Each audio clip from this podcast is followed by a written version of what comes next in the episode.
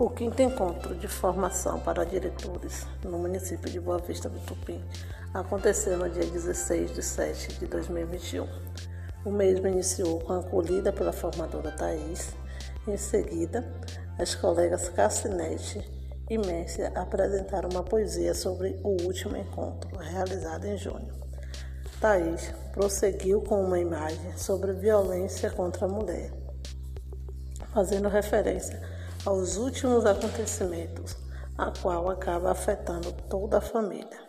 Como reagimos em face desta realidade?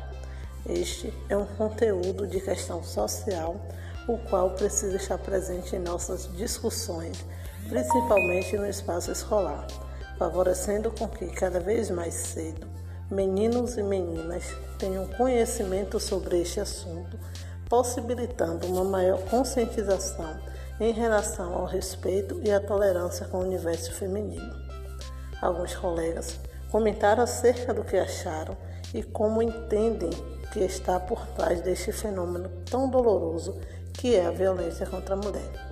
Como a sociedade vê e aceita este fato e quais ações o poder público tem garantido em relação à proteção às mulheres que sofrem agressões de, diante das leis que existem, como a Maria da Penha, bem como estas mulheres são tratadas e recepcionadas em órgãos de saúde e de segurança pública.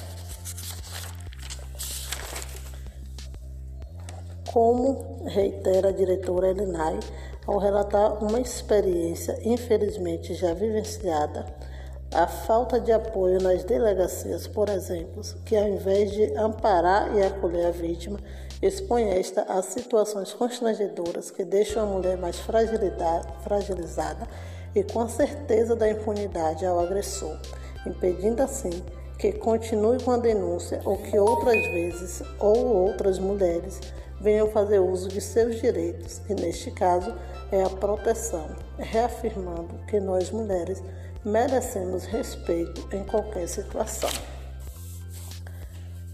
Pastor Rubens pediu a palavra, repudiando este ato de violência contra a mulher, retratou a dificuldade em conseguir ajudar, uma vez que estas, em sua maioria, têm medo de pedir ajuda ou de aceitar ajuda. Fez ainda um paralelo a Cristo, onde cita o apóstolo Paulo ao venerar a mulher em todos os sentidos, reafirmando que devemos denunciar todo e qualquer tipo de agressão, seja ela física, psíquica, emocional, moral e verbal. Thais agradeceu a Rubens por começar se posicionando pelo fato deste ser homem. A palavra foi passada à colega Lani, que agradeceu ao colega pela defesa às mulheres relatando ainda que certa vez presenciou uma situação de agressão à mulher e que sua atitude foi a de defender aquela mulher, relembrando-nos que precisamos fazer a nossa parte e nunca sermos omissos ou fazer vistas grossas para um ato deste.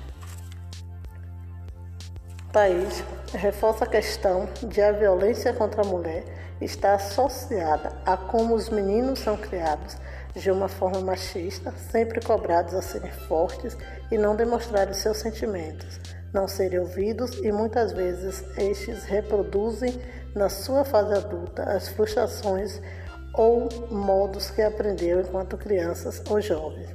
Nesse momento, fez referência ao filme Silêncio dos Homens, disponível no painel cultural do grupo, e menção à Lei Maria da Penha, enfatizando a necessidade de reforçar o trabalho com este conteúdo nas escolas, principalmente nas turmas do Fundamental 2. Apresentou-nos também um texto da Fundação Comunidade da Graça, no qual destaca as diversas violências contra a mulher, ao mesmo tempo em que repudia esse tipo de ato, sugerindo a exposição de cartazes que digam não à violência contra a mulher nas escolas e nas comunidades como reforço à ação preventiva ao ato de agressão Indica também vários canais e aplicativos de denúncia e apoio às mulheres que sofrem qualquer tipo de violência. Paulo Freire, em seu livro Pedagogia da Autonomia, diz que ensinar exige comprometimento. Este foi o capítulo escolhido no encontro passado para a realização da tertúlia dialógica literária. Seguindo as regras da tertúlia, três colegas foram inscritos para compartilhar o que destacaram nos textos e suas impressões sobre Lani, Cassi e Rubens. Lani destacou o quarto parágrafo, fazendo menção ao olhar profundo para os nossos alunos, a fim de entender e compreender os seus sentimentos e angústia, fazendo relação com as aprendizagens adquiridas no encontro com a professora formadora Janaína Barros. Rubens reforça o ponto de vista da colega Lani, sugerindo a criação de cantinhos de escuta aos alunos nas escolas. Cassinete contribuiu com as, com as discussões, destacando trechos do primeiro parágrafo, expandindo a questão do olhar para nós educadores também, refletindo acerca de nossas ações, uma vez que os, os alunos nos avaliam o tempo todo e precisamos ser exemplo e referência. Rubens compartilha trecho do último parágrafo, citando Paulo Freire como a contextualização política. Aquele que não dialoga não se manifesta. Expondo a sua preocupação com uma escola dialógica, a colega Jeane reforça a fala anterior, destacando que temos profissionais mal resolvidos, sem confiança nem coragem de discutir determinados assuntos com os alunos e que estes também precisam de apoio. A escola não é um espaço neutro e é necessário que nos posicionemos dentro dela com neutralidade. Não podemos ser os mesmos, sermos omissos diante dos fatos e da realidade. Com esta frase, Thais encerra a tertúlia e, por meio de votação direta, o próximo capítulo a ser lido é Ensinar exige curiosidade. Qual o papel da gestão escolar no fomento, estímulo e garantia de condições para a participação dos estudantes nas Olimpíadas Científicas? Com esta reflexão, Iniciamos o segundo bloco da formação discutindo acerca das Olimpíadas que nossas escolas participam todos os anos. Como olhamos para estas? Que retorno damos aos estudantes que participam? Como divulgamos e envolvemos nosso público nestas Olimpíadas? Esta discussão reafirmou que participantes participamos destas de maneiras mecânicas, na qual só falamos sobre no período da realização das mesmas como foi o caso da última que os alunos realizaram recentemente, a Olimpíadas Brasileira de Matemática. Daí chama atenção para nossa responsabilidade conhecer melhor estas Olimpíadas, envolver e apoiar estudantes e professores, tendo em vista que se trata de competições com boas premiações, inclusive que apoiam o desenvolvimento dos estudantes. Portanto, precisamos preparar nossos alunos, qualificando-os para participarem destas Olimpíadas considerando que nossas escolas anualmente participam de pelo menos três destas. Como, último, como última pauta da formação, foi discutido o protocolo de retorno às aulas presenciais em tempos de Covid-19.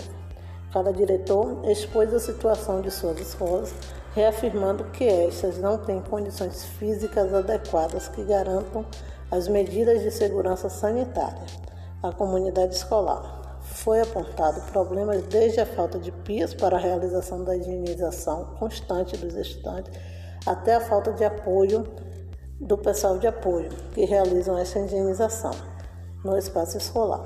Todos demonstraram entender a necessidade do retorno às aulas, considerando principalmente as dificuldades dos alunos em acompanhar, acompanhar estas aulas remotas e também uma imensa preocupação com este retorno diante de tantas limitações que temos em garantir a segurança sanitária adequada a fim de minimizar o possível contágio, tanto a aluno quanto aos demais funcionários das escolas e familiares destes.